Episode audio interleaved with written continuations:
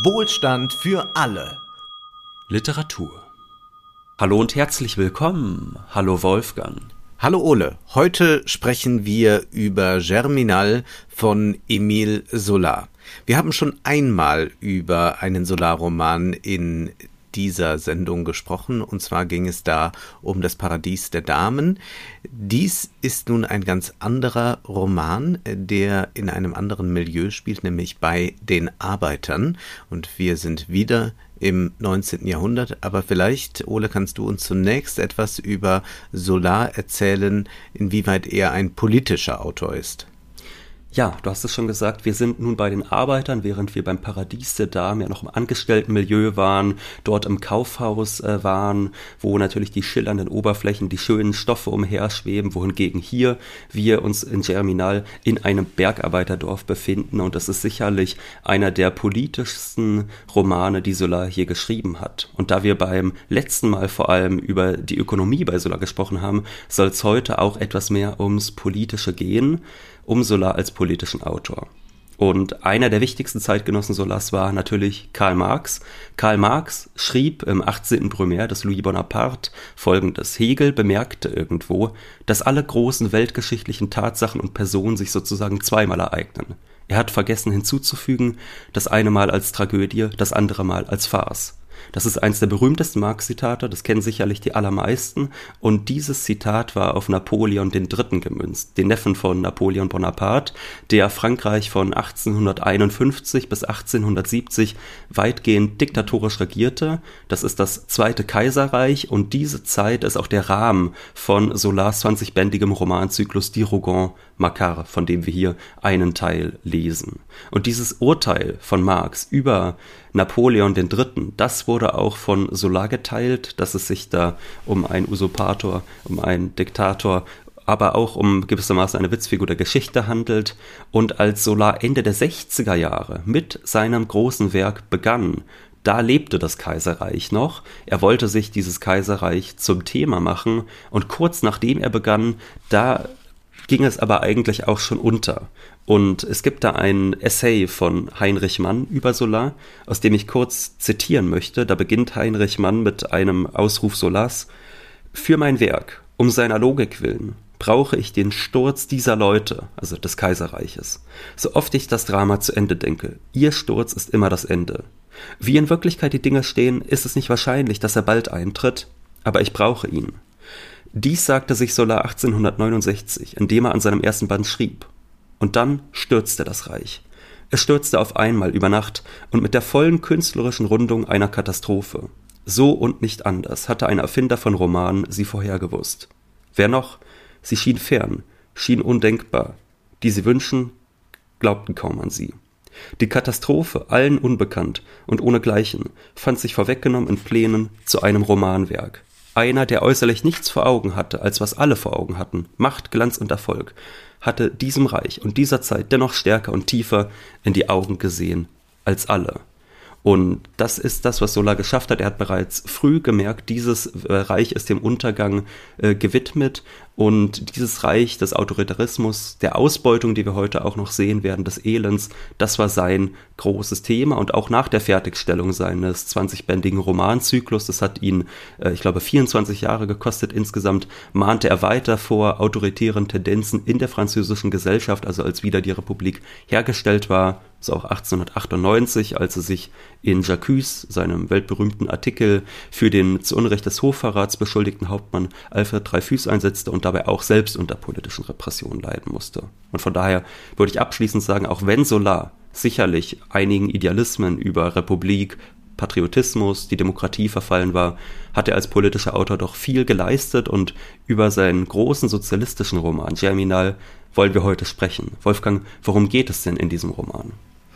1885 ist dieser Roman erschienen. Wir haben die Übersetzung von Armin Schwarz im Reklam Verlag gelesen. Das sind 600 eng bedruckte Seiten und sie sind von vielerlei Perspektiven zu betrachten. Es ist äh, sicherlich eine Milieuschilderung, die wir hier lesen. Wir sind in einem Bergarbeiterdorf, in einer Siedlung wo der Hunger groß ist, das Elend groß ist, die Arbeit hart ist und immer weiter sollen die Löhne gedrückt werden, denn es ist Krise, die Nachfrage ist nicht so wie gewünscht, also kann man auch eigentlich die ganzen Leute nicht mehr beschäftigen, beziehungsweise kann ihnen nicht die Löhne mehr wie zuvor auszahlen, die eigentlich zuvor schon nicht gereicht haben, um ein menschenwürdiges Leben zu führen.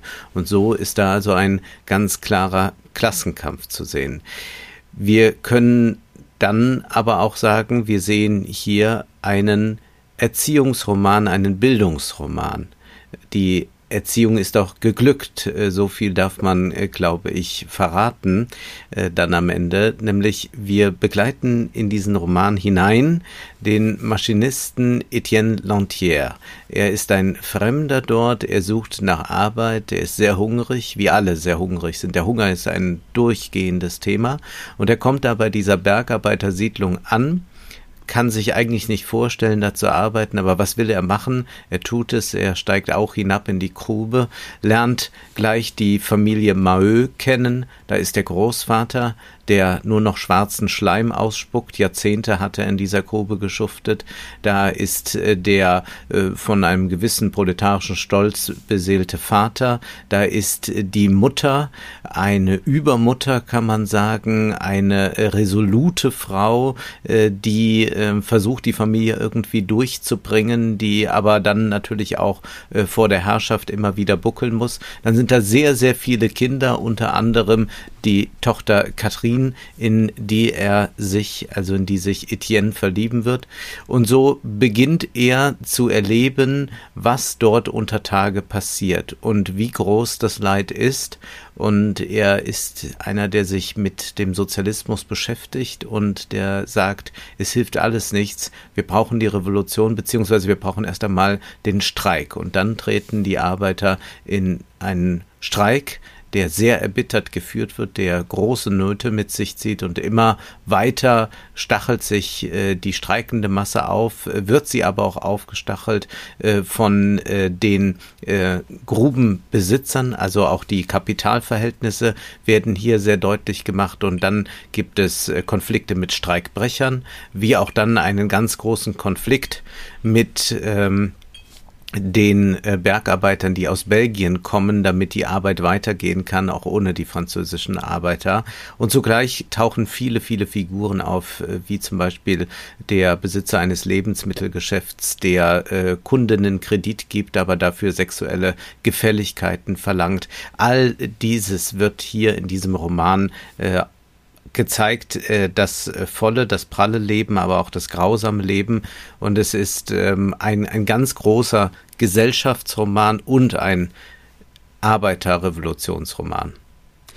Ja, du hast eben schon gesagt, das sei eine Milieustudie. Man darf aber natürlich äh, jetzt nicht den Fehler machen, das einfach nur als eine Milieustudie über die Arbeiterschaft zu sehen. Klar, es ist so, dass ein großer Fokus gerichtet ist auf diese Arbeiter, aber es wird auch die Gegenseite gezeigt. Es wird auch die Seite gezeigt, die davon profitiert, ähm, die diese Menschen schuften lässt und davon ein nettes Leben führt. Es ist so, dass Solar eigentlich am ersten Teil des Buches ähm, ganz explizit beschreibt, wie das Elend der Arbeiterschaft aussieht, wie die armen Leute leben, wie sie arbeiten gehen, wie die Arbeitsbedingungen unter Tage sind.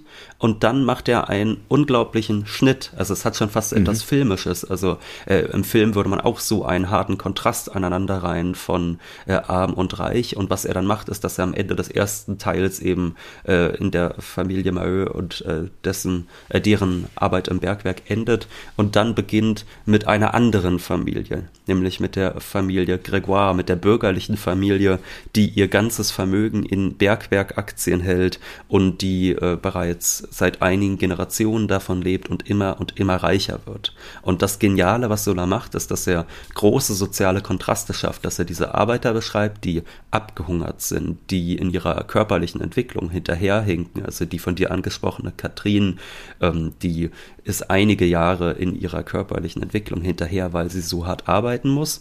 Und dann springt Sola zur Familie Grégoire, zu dem Ehepaar Grégoire, das im Gegensatz zu den Armen natürlich nicht viele Kinder hat, sondern nur eines. Und nachdem er beschreibt, wie arm und abgemagert die Arbeitenden sind, schreibt Sola über Frau Grégoire, Sie war kurz und dick, und obgleich schon 58 Jahre alt, hatte ihr dickes Gesicht unter dem schimmernden Weiß ihrer Haare einen kindlich treuherzigen Ausdruck bewahrt. Melanie, sagte sie der Köchin, da der Teig fertig ist, könnten Sie den Kuchen jetzt backen. Das Fräulein wird nicht vor einer halben Stunde aufstehen und wird zu ihrer Schokolade davon essen. Das wäre eine Überraschung. Wie? Die Köchin, ein altes, mageres Weib, das seit dreißig Jahren im Hause diente, erwiderte lachend das ist wahr. Es wäre eine schöne Überraschung. Mein Herdfeuer ist angezündet, die Bratröhre wird schon warm sein. Honorin kann mir übrigens behilflich sein. Honorin, ein Mädchen von 20 Jahren, von der Familie als verlassenes Kind aufgenommen und erzogen, diente jetzt als Stubenmädchen. Außer diesen beiden Mägden gab es im Haus noch einen Kutscher namens Francis, welcher die groben Arbeiten zu besorgen hatte. Ein Gärtner und eine Gärtnerin hatten den Obstgarten, den Gemüsegarten und den Hühnerhof zu versorgen. Der Dienst im Hause war patriarchalisch, familiär. Alle Welt lebte in guter Freundschaft miteinander. Also hier haben wir wirklich den denkbar krassesten Kontrast der Lebenswelten. Einerseits die dünnen Arbeiter gegen die dicken Bürger, aber man hat auch beispielsweise eine ganz andere Kultur der Arbeit. Also es ist so, dass wir im Bergwerk sehen, dass es nicht einfach nur ähm, eine Hierarchie gibt zwischen Kapital und Arbeit, sondern es gibt auch innerhalb der Arbeiter eine große Hierarchie. Da gibt es äh, Aufseher, da gibt es ähm, Leute mit privilegierten Jobs, Leute mit Ingenieure Jobs, ja. genau. Und ähm, diese Art der Hierarchie, die finden wir hier überhaupt nicht. Da haben wir so dieses nette Herrenhaus, die einen immensen Reichtum haben und die das einfach verschleudern für Lackeien, Gärtner, Köchinnen und dort geht es eigentlich allen gut und alle haben es nett. Und äh, sie hoffen natürlich alle, äh, dass äh, die Arbeiter es nicht zu bunt treiben, denn was mhm. ist denn, wenn die Gewinne ausbleiben? Also auch das wird gezeigt, dieser Krieg, der da tobt. Das ist ja ein Krieg von oben, also Klassenkampf von oben sehen wir zum einen und dann Klassenkampf von unten zum anderen. Und er arbeitet da tatsächlich äh, filmisch, also er versucht eigentlich fast so Parallelmontagen auch mhm. in dieser äh, Szene dann herzustellen, indem er dann ja äh, ähm, Frau Maheu auftreten lässt, äh, die also äh, darum bettelt, äh, Geld zu bekommen. Ähm, und äh, die Familie Grégoire äh, aber ähm, gibt ja kein Geld. Das macht sie generell nicht. das ist auch ganz interessant, dass das so ganz apodiktisch formuliert wird. Nun, wenn wir jetzt uns diesen Roman ähm, vor Augen führen, dann müssen wir erstmal festhalten, es ist ein unglaublich spannend erzählter Roman wir haben diese unglaublich detaillierten Schilderungen, wie wir sie auch aus dem Paradies der Damen kennen. Diesmal werden aber nicht die schönen Stoffe geschildert, nur ganz selten, wenn man mal bei den Reichen ist. Aber eigentlich geht es um all den Dreck und immer wieder findet Solar neue Worte, neue Metaphern dafür, um zu zeigen, welch ein Höllenschlund das eigentlich ist, in dem äh, die Arbeiter äh, tagtäglich antreten müssen. Auch die äh, Familienverhältnisse werden ganz ganz klar gezeigt. Also wie das dann äh, dazu kommt, dass man sich ehelicht. Das hat sich dann irgendwo im Felde ergeben. Äh, da ist mal äh, die ein oder andere Hand zu früh rübergerutscht und dann war es das auch schon. Und damit ist auch eigentlich das Leben besiegelt. Äh, was er ja hier ganz deutlich macht, ist nicht ähm, eine Verkitschung herzustellen. Also so ein äh, äh proletarische Sentimentalität heraufzubeschwören. Äh, das äh, obliegt einer anderen Figur, auf die ich unbedingt noch zu sprechen kommen will. Aber was dieser Roman ja eigentlich macht, ist zu zeigen, ein jeder, äh, den wir da erleben, wird so durch die Verhältnisse, in denen er lebt. Besonders deutlich ist das ja an einem Sohn der Familie, Maheu Jeanlin, der ja immer mehr äh, sich selbst brutalisiert, äh, der merkt, dass er eigentlich in dieser Welt nur noch dazu übergehen kann, ein Krimineller zu werden. Und äh, wenn er all den Druck erfahren hat, dann kann er nur den Druck noch stärker nach unten abgeben. Und er äh, ist zu allem äh, im Prinzip bereit. Und dass äh, er es wirklich schafft, ähm, Solar uns immer zu zeigen, wie jemand so wird. Äh, und äh, das manchmal mit wenigen Sätzen und manchmal mit sehr ausführlichen Schilderungen ist schon eine ganz, ganz große Stärke dieses Romans. Und das würde mich interessieren. Äh, wie hast du das äh, wahrgenommen? Es ist ja ein Roman, der auch das Sexuelle sehr explizit macht und zwar bei den Reichen ist es äh, die Affäre Mhm. Äh, und zwar, äh, die, äh, es gibt dann noch die Familie Ambeau, äh, die zur bürgerlichen Gesellschaft gehört. Und da ist der Monsieur Ambeau, äh, ist, ähm, naja, nicht so ist ganz. Direktor des. genau, er ist Direktor und kann aber ähm, ja, ist äh, in einer sehr unglücklichen Ehe und seine Frau äh, betrügt ihn laufend immer wieder mit äh, jüngeren Männern oder auch mit äh, Männern, die nicht äh, desselben Standes sind oder das ist die große Angst, dass äh, sie das auch noch tun wird, nicht, dass es am Ende noch der Kutscher wird. Und Zugleich sehen wir Sexualität äh, relativ enthemmt mhm. auf den Feldern äh, oder auch noch in der Grube. Ähm, das wird ja für äh, die Zeit doch sehr explizit geschildert. Ja, also erstmal äh, natürlich die Affären, die gibt es nicht nur in der Bourgeoisie, die wird auch beschrieben im ja. Arbeiterdorf. Es ist eigentlich eine gigantische Idiotie des Landlebens. Ne? Es ist ein kleines Dorf von Arbeitern, die alle ihre Häuser von der Gesellschaft gestellt bekommen, wo sie dann mit ihren vielen Kindern drinnen hausen. Es gibt eigentlich nichts, was ihr Leben erfüllt, außer arbeiten zu gehen und zu tratschen über die Affären, die sich innerhalb dieses Dorfes ergeben. Aber diese Affären, die sind auch eher offenes Geheimnis Geheimnis, das alle so mit einem gewissen äh, Schmunzeln wahrnehmen, oder, äh, vorausgesetzt es betrifft einen nicht selbst, wenn dann das Geheimnis ans Licht kommt natürlich, was beim Bürgertum selbstredend anders ist. Und die Sexualität der Arbeiter, die wird natürlich äh, viel weniger keusch beschrieben, die wird, wie du gesagt hast, ganz explizit gemacht, äh, wieder die äh, Beine nur noch aus den Feldern rausragen und äh, die jungen Paare sich begatten und damit eigentlich das Leben schon beendet ist. Und hier ist eine Sprache, die man sicherlich jetzt nicht kalt kalt nennen kann, aber es ist zumindest eine, die den Menschen wirklich als Tier zeigt, weil eben auch dort diese Idiotie des Landlebens herrscht, weil da eigentlich keine geistigen Bedürfnisse sind. Es gibt nur Arbeiten, Saufen und Sex haben äh, für diese Menschen und irgendwann ins Grab fallen. Und das ist beschrieben auf eine Weise mit einer naturalistischen Sprache, die den Menschen auch immer wieder als Tier zeigt und die auch die vom Menschen gemachte Welt zum Tier macht. Also die Vorögrube wird immer wieder als Monster beschrieben, das Menschenfleisch frisst. Und äh, es gibt unzählige, ich weiß gar nicht wie viele Vergleiche von Menschen mit Ameisen. Vor allem ja. in den ersten zwei Dritteln dieses Buches werden immer wieder Menschen äh, als Ameisen bezeichnet. Und das ist natürlich ganz typisch für Solar als naturalistischen Autor, der eben nicht nur eine Sozialgeschichte zeichnet, sondern wie ja der Untertitel der Rougon Macquart lautet, eine Natur- und Sozialgeschichte des Zweiten mhm. Kaiserreiches.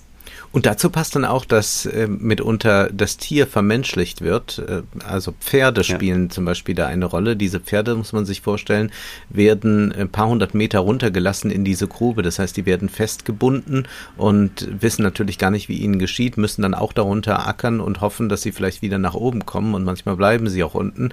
Und wie er dann äh, den Zusammenbruch eines Pferdes schildert, da ist er äh, eigentlich so dabei, sich fast die Hand zu geben mit Dostoevsky. Das das ist äh, unglaublich toll. Also dass dann äh, diese äh, gebeutelte Kreatur Mensch auch nochmal ähm, besonders äh, klar, äh, klar geschildert wird dadurch, wenn wir die gebeutelte Kreatur Tier sehen, also was der Mensch nochmal dem Tier antut. Äh, das ist unglaublich äh, toll miteinander verschränkt. Wenn wir jetzt äh, diesen Monsieur Enbo uns ansehen, dann ist das ein Direktor, der, wie gesagt, eine unglückliche Ehe führt. Und er hört jetzt da einen Arbeiteraufstand. Die Leute rufen um Brot. Und er steht da und resoniert über sein Leben und sagt äh, dann Idioten. Bin ich etwa glücklich? Und dann heißt es hier, ein Zorn erfasste ihn gegen diese Leute, die nicht begriffen. Gern hätte er ihnen seine fetten Bezüge überlassen für ihr dickes Fell und für die Leichtigkeit, mit der sie sich paarten und dann sorglos wieder auseinandergingen. Warum konnte er sie nicht an seinen Tisch setzen und sie mit seinem Fasan mästen, während er fortgehen würde, um hinter den Hecken zu huren, die Dirnen umzuwerfen, unbekümmert darum, wer sie vor ihm umgeworfen hatte. Er hätte alles hingegeben, seine Erziehung, seinen Wohlstand, seinen Luxus, seine Direktorsgewalt, wenn er nur einen Tag der letzte dieser Elenden, die ihm gehorchen, hätte sein können, frei verfügend über seinen Leib, Halunke genug, um sein Weib zu ohrfeigen und sein Vergnügen bei den Nachbarinnen zu suchen. Und dann heißt es nochmal weiter, Brot, ihr Idioten, ist das alles? Er hatte zu essen und stöhnte dennoch unter seinem ewigen Leid. Sein zerstörtes Eheleben, sein ganzes verwüstetes Leben stieg ihm wie ein Todesröcheln in der Kehle empor. Wenn man Brot hatte, so war man damit, so war damit noch nicht alles erreicht. Nein, das einzige Glück war, nicht zu sein oder, wenn man schon sein musste, der Baum zu sein, der Stein zu sein, noch weniger das Sandkorn, das nicht bluten kann unter dem Tritt der Menschen. Das ist so eine unglaubliche Passage, sie noch ein bisschen länger ist, ich habe das etwas jetzt abgekürzt, dass wir hier etwas geschildert bekommen, was wir ja dann ein paar Jahrzehnte später sehr stark ähm, aufgefächert finden in der Dialektik der Aufklärung von Horkheimer und Adorno, nämlich wir haben hier eine äh, bürgerliche Gestalt, äh, die gefesselt ist an die bürgerlichen Konventionen, an äh, die Arbeit, die sie verrichten muss, an all das, äh, was sie tun muss, um zur bürgerlichen Gesellschaft zu hören. Und äh, der Mensch ist hier also einer an den Mast gebundener, der von draußen das Stöhnen hört, äh, der Arbeiterinnen und Arbeiter im Felde, was sie treiben, aber er kann da nicht mitmachen, ja, das ist sein Sirenengesang und er hat diese Sehnsucht. Natürlich äh, ist das äh, in höchstem Maße überformt äh, von eigenen Vorstellungen, denn äh, die bittere Realität ist, äh, dass man sich kein Bett leisten kann und deshalb muss man es irgendwo im Felde treiben und man hat auch gar kein Privatleben, keinen privaten Raum irgendwo, aber dass diese Sehnsucht da ist, auszubrechen aus dieser bürgerlichen Konvention und äh, die reine Lust zu leben oder wenn die dann nicht möglich ist, wirklich gar nicht zu sein. Also auch dieser äh, akute Wunsch, am liebsten zu verschwinden. Äh, dieser ganze Weltekel, das ist eine unglaublich großartige Passage und zeigt auch, was Solar für ein vielschichtiger Autor ist. Also er ist kein, wir haben es hier nicht mit einem Thesenroman einfach zu tun oder mit einem Roman zu tun, der einfach nur mit gut-böse arbeitet. Es ist schon ganz klar, die Ausbeutung, die die Arbeiter erfahren, ist unhaltbar und die Verhältnisse müssen geändert werden. Daran lässt Solar keinen Zweifel. Aber er zeigt dann doch auch äh, die im System getriebenen, äh, die darin stecken, die kaum heraus können, äh, ja, die auch unglücklich sind auf ihre sehr eigene Weise. Ja, sie leiden darunter, auch sie erfahren unser Mitleid als Leser und gleichzeitig ist es natürlich so, dass wir dann dennoch den Eindruck haben, dieses Leid, das sie dort erfahren, das steht natürlich immer noch hinter dem der Arbeiter an und auch deren mhm. Sexualmoral ist nicht unbedingt eine, die ihnen nur Befriedigung verschafft. Es gibt eine ganz großartige Passage ähm, wo beschrieben wird, wie die Arbeiter sich paaren, die ganz ohne irgendwelche Sentimentalität, Romantik oder Erotik auskommt. Das schreibt Solar.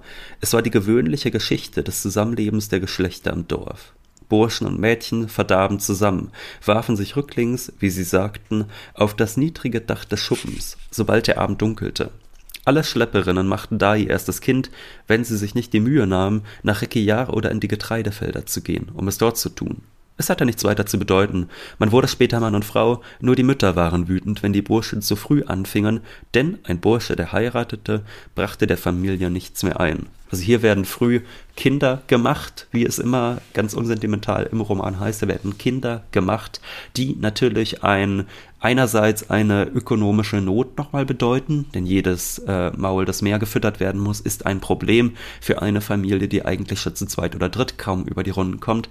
Andererseits heißt es dann aber auch, das Kind sei ein Werkzeug des Erwerbs. Also es ist hier ganz klar eine ökonomische Einheit, die wir in der Familie vorfinden. Und dann heißt es auch, und das ist, finde ich, eine der schönsten Stellen und auch eine der besten Pointen des Romans, ähm, da spricht die Mahö nämlich über ihren Sohn, der nun auszuziehen droht, weil er bereits zwei Kinder in die Welt gesetzt hat. Und das bedeutet natürlich, dass ihr der Erwerb des Sohnes wegfällt. Nachdem sie ihn so lange großgezogen hat, so viel Geld und Energie für diesen Sohn ausgegeben hat, da zieht dieser undankbare Flegel doch glatt schon wieder aus. Die Mahö streckte wütend die Hände aus. Höre, ich verfluche sie, wenn sie heiraten. Ist Zachary uns nicht Respekt schuldig? Er hat uns Geld gekostet, nicht wahr? Nun denn, er soll es uns wiedergeben, ehe er sich ein Weib auf den Hals ladet. Was würde aus uns werden? Sprich, wenn unsere Kinder gleich für andere arbeiteten, da möchte man doch lieber gleich verrecken.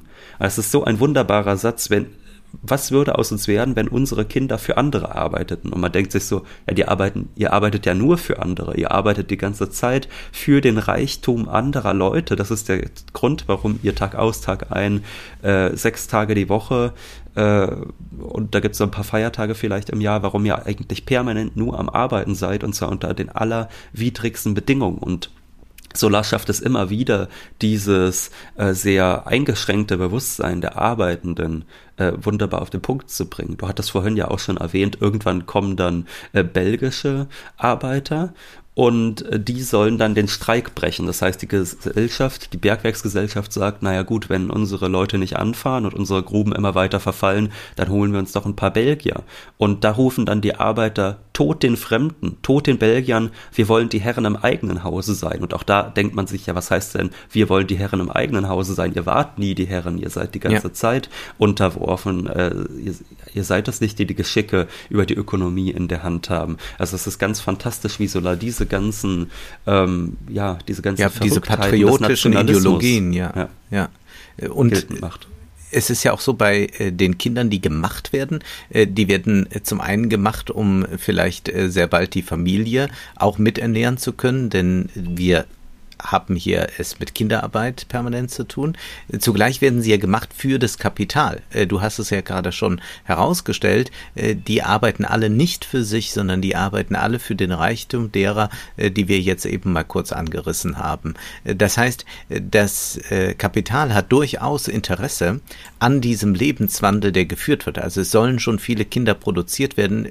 Man benötigt auch immer wieder Arbeiter. Aber wenn dann gerade eine Krise ist, dann wird ihnen vorgeworfen, äh, warum müssen sie auch so viele Kinder haben? Äh, und wäre jetzt gerade keine Krise, würde man sagen, ja wunderbar, dass sie so viele Kinder haben, die können alle in unserem ja. Werk arbeiten. Also wie die Arbeiter es machen, äh, sie machen es verkehrt und zugleich ist die Bourgeoisie auch bereit, noch ihre Moral den Arbeitern aufschwätzen zu wollen und versucht die dass die Not der Arbeit darin, die Not der Arbeiter darin zu sehen, dass sie nicht willens sind, äh, sich einzuschränken, sich zu zähmen. Also die werden als die Ungezähmten ja dargestellt. Also das ist auch die Szene dann, äh, wenn äh, Maheu in der Familie äh, Grégoire betteln kommt und äh, er dann sagt, also der Hausherr, es gibt viel Ungemach hier nieden, das ist wahr. Allein, gute Frau, es muss auch gesagt werden, dass die Arbeiter nicht sehr vernünftig leben.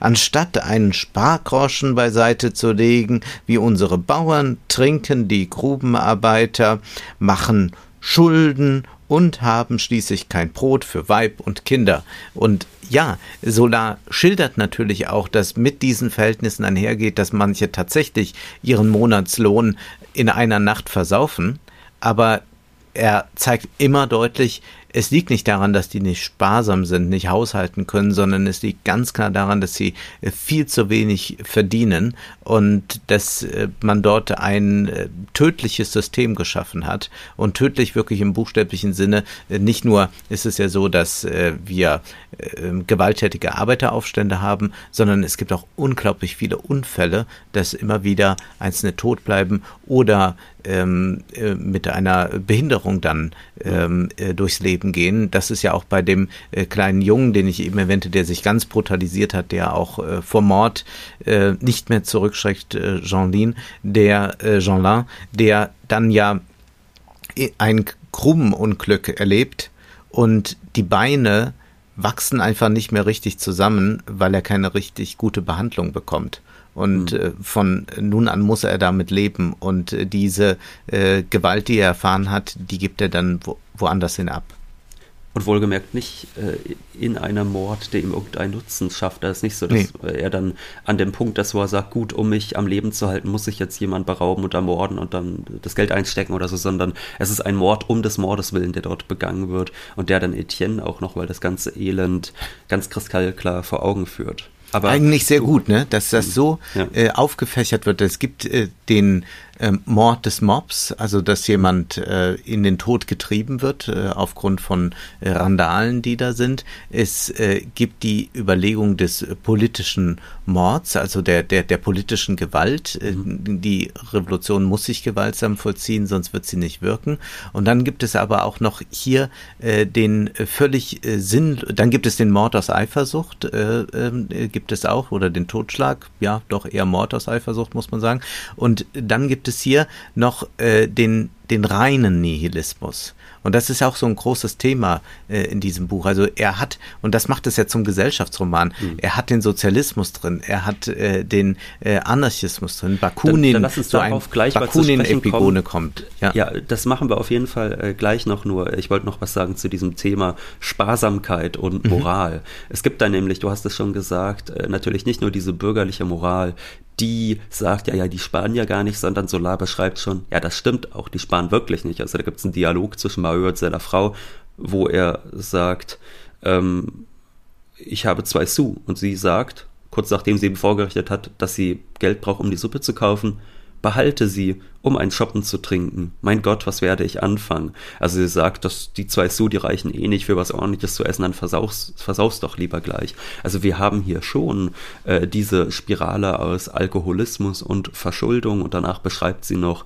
wo sie überall Schulden hat. Die ist natürlich da, aber das geht auch notwendig einher mit der Art der Arbeit, die dort verrichtet wird. Das ist eine Art von Arbeit, die man eigentlich nur ertragen kann, wenn man sich permanent besäuft. Das ist ja eigentlich bis heute so, dass gerade diejenigen, die harte körperliche Arbeit verrichten, oftmals dann auch äh, unter Alkoholproblemen leiden, weil man diese Art von Arbeit oftmals gar nicht anders aushalten kann. Und das ist es, was dieser Roman so wunderbar zeigt, was natürlich vom Bürgertum einfach moralistisch weggewischt wird. Ne? Ja, die sind halt nicht sparsam genug. Und diese bürgerliche Moral, die ist natürlich äh, in vielen Facetten ganz toll gezeichnet in diesem Roman. Es gibt dann im letzten Teil, wir wollen jetzt sicherlich nicht das Ende verraten, aber es gibt am Ende gibt es doch mal so ein großes Grubenunglück, wo einige äh, verschütt gehen und wo man dann versucht, sie zu retten. Und da ist es auch so, dass auf eine ganz herrliche Weise der Zynismus des Bürgertums sichtbar wird. Man hat da Leute, die ja aus Jahr ein, also Tag aus Tag ein, richtig hart arbeiten gehen, die kurz vorm Hungertod stehen, ja, wo jeder äh, Monatslohn eigentlich, wenn er nur ein bisschen zu niedrig ausfällt, schon den Tod bedeuten kann. Und das interessiert nie jemanden. Und dann, wenn dieses Unglück passiert, dann ist es auf einmal so, dass der Schutz des Lebens heilig ist, dass dann die ganze Gesellschaft äh, stehen bleibt, dass die ganze Welt stehen bleibt, um diese paar arme Teufel, die da verschütt gegangen sind, zu retten. Es hat mich erinnert an ein Ereignis, äh, da wirst du dich sicherlich auch noch dran erinnern, von 2010. Da gab es doch in Chile diesen Grubeneinsturz, dieses Grubenunglück ja. von San Jose. Da war es ja auch so, die ganze Welt richtete die Fernsehkameras auf dieses Grubenunglück, wo da ein, zwei Dutzend Leute verschütt gegangen sind und dann Gott sei Dank auch gerettet wurden. Und nachdem die Kameras Kameras weg waren, ging natürlich das ganze alte Elend wieder von vorne los. Und ja, das ist, aber äh, dann ist die so Bildzeitung plötzlich nicht mehr interessiert. Ja. ja. Ja, ja, es ist, es ist immer das und dann äh, immer toll, vor allem wenn noch ein Kind gerettet wird zum Ende. Ja. Also das ja. ist dann das, das große Finale. Äh, da weint dann auch Paul Ronsheimer. Und äh, dann aber äh, sagt man, naja gut, die anderen Verhältnisse, das sind halt so die Verhältnisse. Und über die brauchen wir jetzt gerade nicht zu sprechen ja, also von Alkoholismus, Verschuldung bis hin zu, du hast es schon gesagt, zur Gelegenheitsprostitution, dass man da, damit man doch noch anschreiben lassen kann beim lokalen Händler, dass man sich da notfalls äh, prostituieren muss oder dass auch die Familien ihre Töchter davor führen, ist alles dabei. Aber das hat den guten Bürger natürlich nichts zu kümmern. Äh, das ist einfach eine reine Frage der Unmoral der Arbeiterschaft, die einfach mal lernen muss, sich einen Spargrauschen zurückzulegen. Aber wenn dann natürlich so ein Notfall entsteht, wie so ein Grubenunglück, da ist dann die ganze bürgerliche Gesellschaft hellwach und sorgt dafür, dass dort wieder Gottes Werk getan wird und diese Leute befreit werden. Sehr schön ist ja auch da, dass äh, Mahö durchaus äh, eine Frau ist, die äh, keinerlei Bildung hat, aber mhm. ihr Dinge klar werden. Und das ist äh, auch etwas Herausragendes an diesem Buch, dass immer solche Entwicklungen einzelner Figuren gezeigt werden. Und äh, Mahö klagt ja sehr viel darüber, dass ihr das Geld fehlt, dass sie irgendwie versuchen muss, äh, alle zu ernähren. Und dann sagt sie, mein Gott, pflegte Mahö zu bemerken, wenn man mehr Geld hätte, würde man es sich auch bequemer einrichten können. Immerhin ist es schlimm genug für alle, dass man derart eng miteinander leben muss. Das Ende von allem sind immer betrunkene Männer und schwangere schwangere Mädchen. Also hier schildert sie erst nochmal, äh, was der Fall ist. Und dann heißt es weiter, das einzige Vergnügen sei, sich zu betrinken und seinem Weibe ein Kind zu machen. Und was habe man davon? Das Bier mache nur einen dicken Wanst und von den Kindern habe man später nur Undank. Nein, nein, das Leben, das Leben sei nicht schön. Nun mischte Frau Mahö sich ein und sagte, es ist traurig, dass man sich sagen muss, es wird nicht besser werden. Wenn man jung ist, bildet man sich ein, das Glück werde kommen, und man hofft auf allerlei Dinge. Dann sieht man, dass das Elend kein Ende nimmt, dass man darin eingeschlossen ist. Ich wünsche niemandem Schlimmes, aber manchmal empört mich diese Ungerechtigkeit. Also das ist so das äh, Revolutionäre, was dann in ihr auch vielleicht geweckt wird. Zumindest bemerkt sie diese Ungerechtigkeit. Und was hier auch deutlich ist, hier gibt es keinen Aufstieg. Mag sein, dass da mal irgendjemand was geschafft hat, ein bisschen rauszukommen. Also Etienne ist ja auch ein Aufsteiger, wenn man so möchte, dann im äh, sehr äh, ja, begrenzten Sinne. Aber ist es eigentlich für die meisten, die dort leben, eine völlige Eingeschlossenheit in dieses System Grube.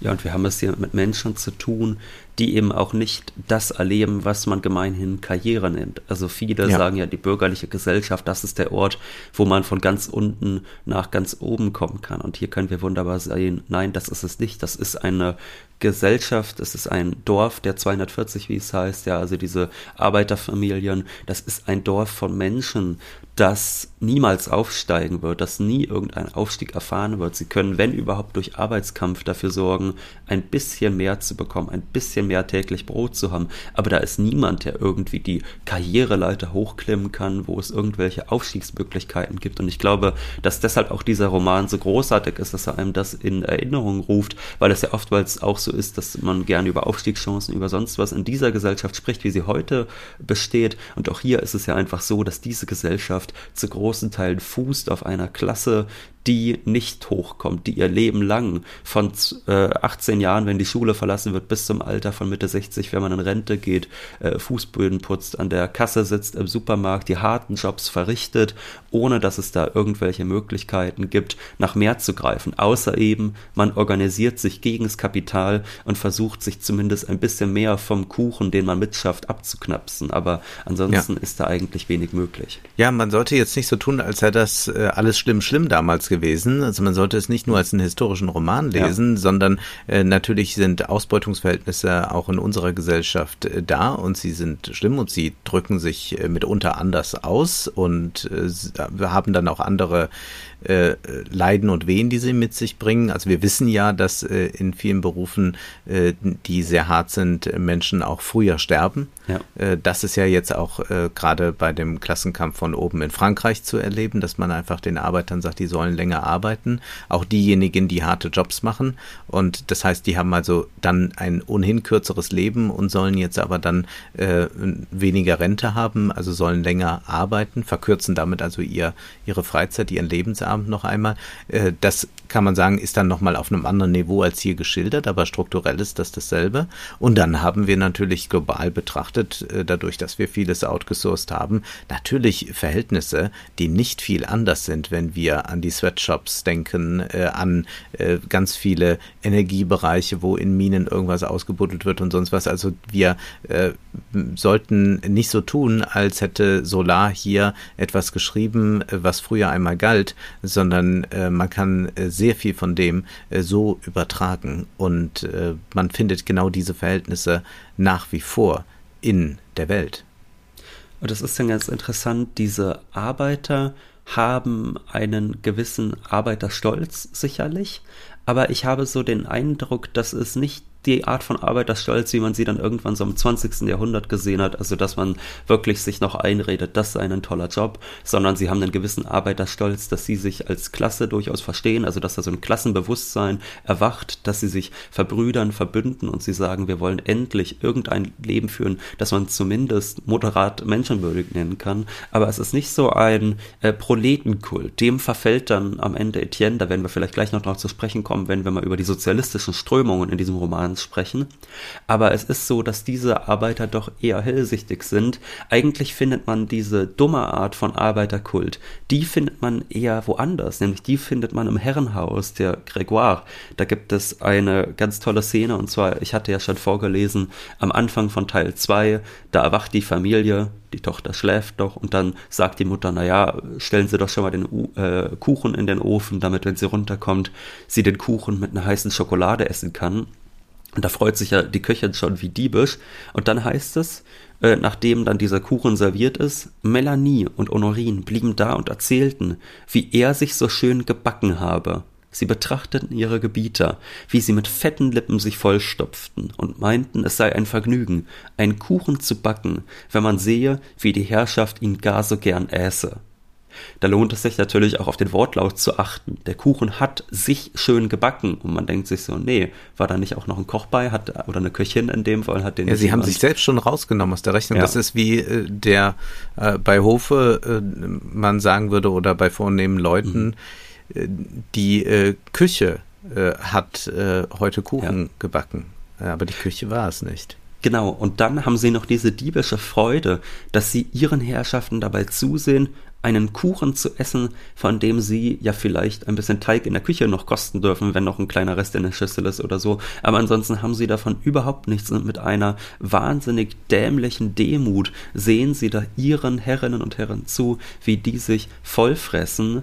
Und man merkt da auch, das ist, glaube ich, ein interessantes Phänomen natürlich innerhalb der Arbeiterbewegung immer wieder, was es da so an Standesdünkel innerhalb der Arbeiterschaft gibt. Also man hat da diese Köchinnen, die ja auch kein tolles Leben führen, die sich dann aber immer noch ihren Herrinnen und Herren näher sehen als den Arbeitern, die diesen Reichtum, diesen perversen Reichtum erst ermöglichen.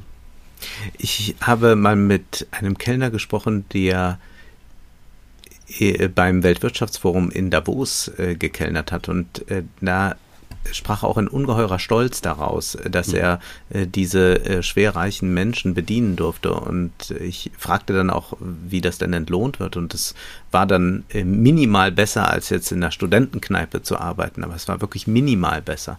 Und es war unglaublich, dass äh, dieser Stolz da war. Und ja, das ist, äh, zeigt auch wieder diese ungeheure Aktualität. Jetzt müssen wir ein paar Worte verlieren über die sozialistischen Strömungen. Wir sind in der zweiten Hälfte des 19. Jahrhunderts. Wir haben Etienne, äh, den man als Sozialisten bezeichnen kann. Er hat aber äh, noch andere an seiner Seite, beziehungsweise ist mit denen in Diskussion. Da ist Rasseneur, der war früher Bergmann, ist auch Sozialist, allerdings kann er nicht so wie Etienne das äh, strategisch machen, die Masse zu lenken, zu leiten.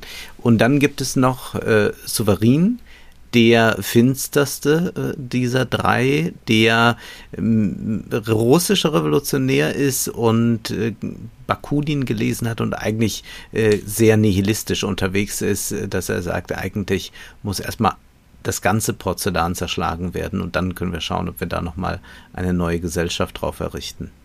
Ja, da ist so ein bisschen dieser Wunsch nach einer Art Urkommunismus, dass man nochmal die ganze bürgerliche Gesellschaft zerschlägt, anstatt auf ihr aufzubauen. Also für Marx ja. und Engels war es ja noch eher klar, nein, äh, der Kapitalismus all seinem Elend zum Trotz schafft er die Möglichkeit, dass so etwas wie eine große Planwirtschaft, die die Bedürfnisse der Menschen befriedigt, möglich ist. Und hier sehen wir eigentlich das Gegenteil. Äh, hier wird gesagt, nein, wir müssen die Ges Gesellschaft kurz und klein schlagen und dann darauf wird dann so eine Art primitiver äh, Kommunismus erwachsen. Und da haben wir also eine ganz große Menge an unterschiedlichen Idealen. Interessanterweise ist es aber so, dass die meisten Arbeiter doch das Ideal von Etienne teilen, dass er nämlich unter diesem wahnsinnig schwammigen Wort Gerechtigkeit fast. Also Etienne sagt an einer Stelle Gerechtigkeit über alles. Und das ist etwas, was äh, die Maheu sagt, auch beispielsweise. Sie will immer Gerechtigkeit, das wollen viele Arbeiter. Es ist übrigens auch für Solar selbst ein wichtiges Thema gewesen. Also man muss sicherlich immer trennen zwischen Werk und Autor, aber es ist tatsächlich so, dass Solas letztes Werk, das er dann nicht mehr fertigstellen konnte, auch äh, Gerechtigkeit heißen sollte. Äh, es sollte dort um Gerechtigkeit gehen. Das war der hohe Wert, den er erreichen wollte. Und ich glaube, äh, das ist vielleicht einer der Punkte, wo man sagen kann, da ist auch Solar gewissermaßen so begriffen auf den Leim gegangen. Also mhm. es ist ja so, dass es von Marx diese äh, Kritik des Gotha-Programms gibt und da fragt Marx dann einfach mal diese Sozialisten, die immer Gerechtigkeit fordern, behaupten die Bourgeois nicht, dass die heutige Verteilung gerecht ist. Und ist sie in der Tat nicht die einzige gerechte Verteilung auf Grundlage der heutigen Produktionsweise? Werden die ökonomischen Verhältnisse durch Rechtsbegriffe geregelt oder entspringen nicht umgekehrt die Rechtsverhältnisse aus den ökonomischen? Haben nicht auch die sozialistischen Sektierer die verschiedensten Vorstellungen über gerechte Verteilung? Also da geht es eigentlich darum, dass Gerechtigkeit ein vor allem moralischer Begriff ist, dass es ein Begriff ist, der, da muss man Hayek sicherlich mal zustimmen, ein Wieselwort ist, wo sich jeder was Unterschiedliches vorstellen kann. Und Marx sagt ja dann, nein, es muss eine andere Losung geben, nämlich jeder nach seinen Fähigkeiten, also jeder macht, woran er gut ist für die Gesellschaft, arbeitet der und jedem nach seinen Bedürfnissen, also jedem nach vernunftgemäßen Bedürfnissen, dass man sagt, jeder bekommt das, was er halt braucht. Also beispielsweise eine Familie mit fünf Kindern, vielleicht davon sogar eines noch schwerbehindert, das bekommt natürlich am Ende mehr verteilt als jemand, der alleine lebt. So, und das ist natürlich anders als in der bürgerlichen Gesellschaft, wo jeder bekommt, was er sich auf dem Markt erwirbt, was aber nach den Prinzipien dieser Gesellschaft, wie Marx feststellt, durchaus gerecht ist. Und ich glaube, dass man in diesem Roman dann sehr stark anmerkt, dass Etienne und auch die Leute um ihn herum, dass die sich immer auf so Begriffe wie Gerechtigkeit versteifen und man dann immer sich die Frage stellt, ja, aber was wäre denn jetzt gerecht? Also wenn ihr zum Beispiel das alte System beibehaltet, aber einen Lohn bekommt, der ein paar Sous höher ist pro Tag, ist das dann auf einmal gerecht? Ist dann diese Ausbeutung und das Elend erträglich? Mhm. Das ist erstaunlich, weil Solar zugleich ja Marx äh, ziemlich gut inhaliert hat, würde ich mhm. mal festhalten ja. wollen. Äh, beispielsweise geht es da darum, dass ja gestreikt wird und das äh, dann natürlich nicht produziert wird. Und das heißt, es lief das Gerücht um, dass die Gesellschaft vielleicht ein Zugeständnis machen würde, wenn die Delegierten einen neuen Schritt bei dem Direktor versuchen würden. Einzelne Aufseher hatten dieses Gerücht verbreitet. Die Wahrheit war, dass in diesem Kampf das Bergwerk noch mehr litt als die Arbeiter. Von beiden Seiten häufte die Hartnäckigkeit Ruinen auf. Während die Arbeit, Arbeiter verhungerten, ging das Kapital zugrunde.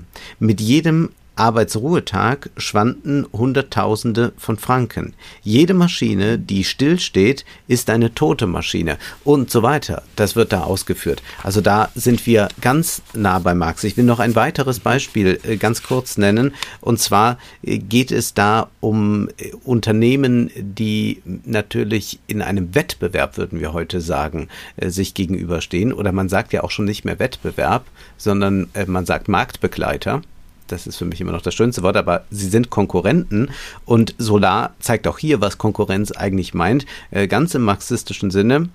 Es geht also um einen längeren Dialog, welche Konzession man bekommt und so weiter.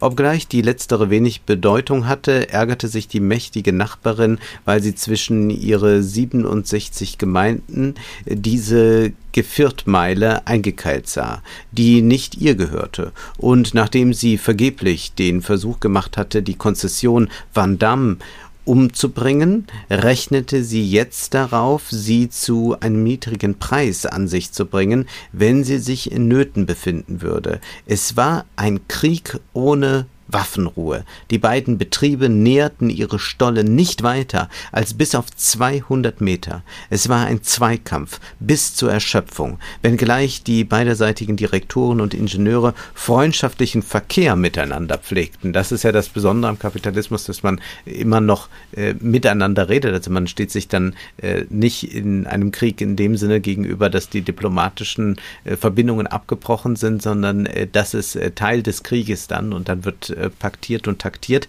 Und das Solar zum einen das kann, hm. und dann aber, äh, wie du das äh, zu Recht jetzt herausgearbeitet hast, nicht erkennt, dass es hier nicht nur um Gerechtigkeit gehen kann, dass er eigentlich das Prinzip der Gleichheit zunehmend im Roman aufgegeben wird für ein, na, ein bisschen mehr könnte es eigentlich schon sein. Also eigentlich das, was Maheu dann auch haben möchte, wenn man nur ein bisschen mehr Geld hätte, um es sich angenehmer in einem kleinen Häuschen zu machen.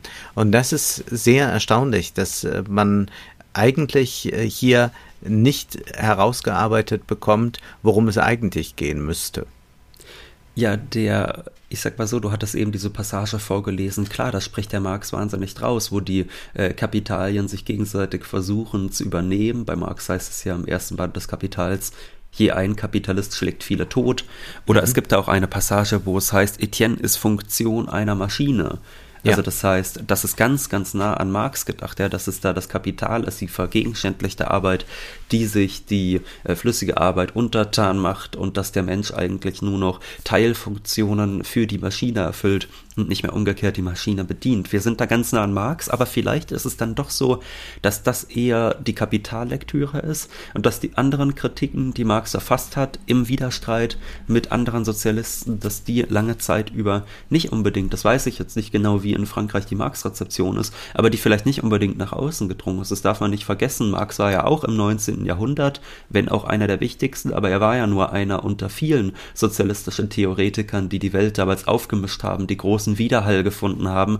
Und das ist nicht so äh, stark so, dass er in der Form akademisiert war, wie das heute ist. Also während heute natürlich klar ist, dass man hundertmal mehr Marx an Universitäten liest, als man jetzt äh, Bakunin lesen würde, war das äh, früher vielleicht einmal anders. Und ähm, was übrigens noch ganz interessant ist, finde ich, ist an dieser Passage, weil du ja eben auch beschrieben hast, wie die Gruben verfallen. Also ja. die verfallen infolge des Streiks und auch die Unternehmen, die leiden natürlich darunter ähm, was wir sehen, ist, dass Etienne sich daran erfreut. Und auch daran kann man ja erkennen, wie wenig positive Vision da ist. Das ist also nicht so, dass man sagt, wir haben doch hier die Grube, damit können wir viele Bedürfnisse nach Energie, nach Wärme etc. stillen. Man müsste nur die Eigentumsverhältnisse anders organisieren, sondern er freut sich dann über diesen Verfall. Es ist gar keine positive Vision da, dass man irgendwie sagt, man müsste nur auf Basis der alten Gesellschaft eine neue setzen und dann das, was man alles schon hat an Reichtum und an Möglichkeiten, Möglichkeiten an technischen anders nutzen, anders produzieren und anders verteilen. Nein, da ist eher so ein gewisser Nihilismus, der natürlich bei Souverän am stärksten ausgeprägt ist. Und am Ende ist es so, dass Etienne regelrecht geläutert ist. Dann ist er eigentlich am Ende des Romans so eine Art äh, Sozialdemokrat, ein äh, ja ein Reformist. Ja, so weit würde ich vielleicht das, nicht. Das würde ich jetzt gar nicht. Das will ich auch gar nicht despektierlich meinen. Aber er ist jemand, der schon sagt, wir müssen übers Parlament gehen. Die Revolution hat Unrecht und äh, jetzt müssen wir, nachdem wir gesehen haben, äh, dass dieser Aufstand doch eher Irrungen und Wirrungen gebracht hat, eher ins politische Geschäft gehen und er sieht sich dann als Heilbringer der heiligen Arbeiterklasse, also er hat da auch so einen großen Proletenkult und will ihnen die Fackel der Freiheit, der Erleuchtung bringen. Mhm. Ja, selbstverständlich gibt es bei ihm eine sehr starke Selbstüberhöhung. Er ist jetzt ja. durch das Tal hindurchgegangen und ist nun ein Sehender, ein Wissender. Und doch ist äh, so ein Roman ja durch seine Vielschichtigkeit interessant und seine mhm. Vielstimmigkeit. Und äh, da haben wir ja auch den Vertreter der Internationalen äh, dort. Wir haben schon äh, die Dialoge, die wiederum sehr deutlich machen, worum es eigentlich gehen müsste. Also man muss auch quasi diesem Erziehungsparadigma das dem äh, Protagonisten da aufgehalst wird, äh, als dieser nicht unbedingt folgen. Wie dem auch sei, ich glaube, wir müssen nicht eigens betonen, dass wir sehr begeistert sind von Germinal und dass wir das äh, wärmstens empfehlen. Und ich füge noch hinzu, es ist ein ungeheuer spannender Roman. Es ja. ist keineswegs so, dass wir es hier mit äh, zähen ökonomischen Schilderungen zu tun haben, sondern äh, das ist wirklich ein Roman, äh, den man auch als Page-Turner lesen kann. Und es ist ein Roman, Wolfgang, du weißt ja, ich tue mich manchmal schwer mit so sehr langen Beschreibungen beim Paradies der Damen. Äh, da war ich schon immer mal wieder kurz davor, das Buch an die Wand zu schmeißen, wenn so über fünf Seiten nochmal alle Stoffe beschrieben werden. Ich finde, dass es in Germinal einen anderen Charakter hat, dass es, äh, auch wenn da natürlich auch äh, sehr viele Beschreibungen sind von der Landschaft, vom Bergwerk, von den Stollen, äh, vom Leben der Reichen, dass es hier dennoch äh, deutlich schneller vorangeht, dass es nicht ganz so schwerfällig ist wie in Paradies der Damen, den ich ja auch großartig fand, aber der mich doch an einigen Stellen hat verzweifeln lassen, ob der langen Schilderungen. Und das ist hier sicherlich nicht so. Jetzt naja, ich lese am Ende doch, ist mir aufgefallen, lieber mhm. von schönen Stoffen, aber das ist nochmal eine ganz persönliche. Das ist, glaube ich, dein persönlicher Neigung. Fimmel. Ja. Vielleicht sollten wir noch verraten, was als nächstes gelesen wird. Es wird als nächstes gelesen von B. Traven, Die Weiße Rose. Da mhm. geht es nicht um die Geschwister Scholl, sondern es geht um eine Farm, die enteignet wird, um Öl abzubauen. Darum geht es dann also in der nächsten Folge von Wohlstand für alle Literatur. Und wir möchten an dieser Stelle noch darauf hinweisen, dass wir uns sehr freuen über finanzielle Unterstützung. Das ist möglich über PayPal, über Steady, über Patreon und auch die Bankverbindung ist angegeben in der Beschreibung. Nun ist aber erst einmal Schluss für heute, denn Zeit ist Geld. Prosit. Das war Wohlstand für alle. Ihr könnt uns finanziell unterstützen über paypal.me-ole und Wolfgang oder über die in der Beschreibung angegebene Bankverbindung. Herzlichen Dank.